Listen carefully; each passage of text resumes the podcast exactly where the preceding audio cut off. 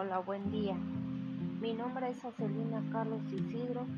Curso el primer cuatrimestre de la maestría en educación. A continuación voy a presentar mi podcast de enfoque didáctico del aprendizaje.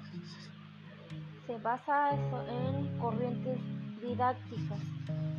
La forma en que se conceptualiza el proceso, proceso enseñanza-aprendizaje influye directamente en la práctica docente, influyendo la planeación, el tipo de estrategias de enseñanza y la forma de evaluación. Esta es, esta es una de las razones por las que es importante que el profesor en formación conozca diferentes posturas didácticas. Son tres tipos de corrientes didácticas, que es didáctica tradicional, tecnología educativa y la didáctica crítica. En la didáctica tradicional, la enseñanza se concibe como transmisión y el aprendizaje como recepción de información. Y en la educativa, la enseñanza implica el control de la institución en la que ocurre el aprendizaje y este se conoce como el conjunto de cambios y o modificaciones en la conducta que se opera el, sujeto como resultado de acciones determinadas. Y en didáctica crítica, la enseñanza y el aprendizaje es solo un proceso indisoluble. El aprendizaje es un proceso, no un resultado, y es fluido por el ambiente y características de cada aprendiz.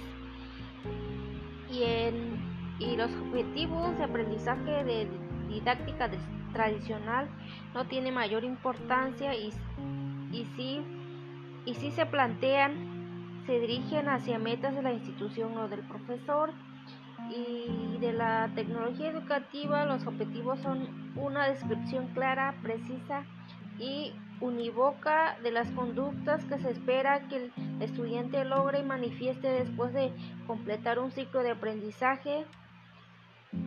En la didáctica crítica dice que los objetivos deben expresar claramente los aprendizajes importantes que se, pretenden alcanzar, por lo que el análisis profundo de la práctica docente es imprescindible.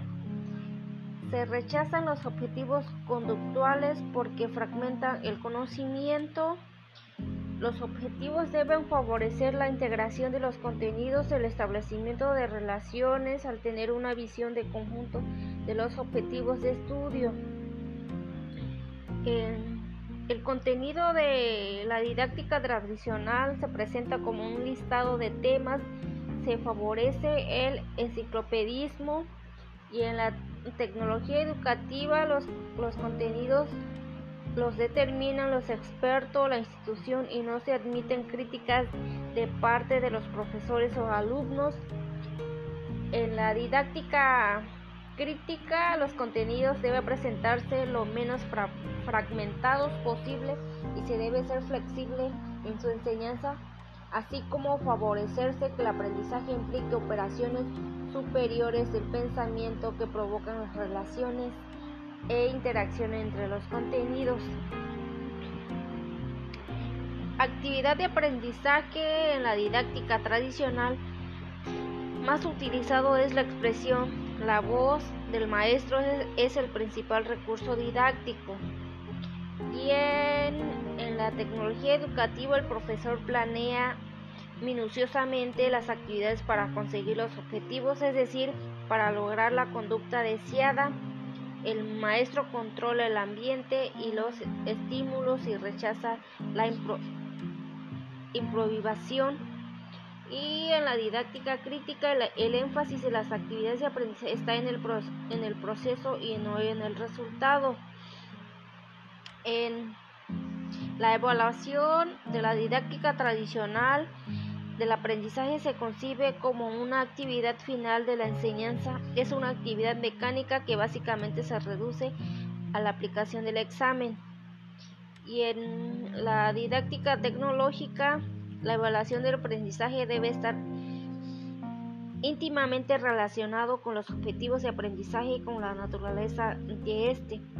La evaluación se ocupa de verificar el logro de los objetivos y en la crítica, en la evaluación del aprendizaje, tanto alumnos como profesores son protagonistas. Y el papel del maestro de la didáctica tradicional, el maestro es un personaje estático que se dedica a transmitir información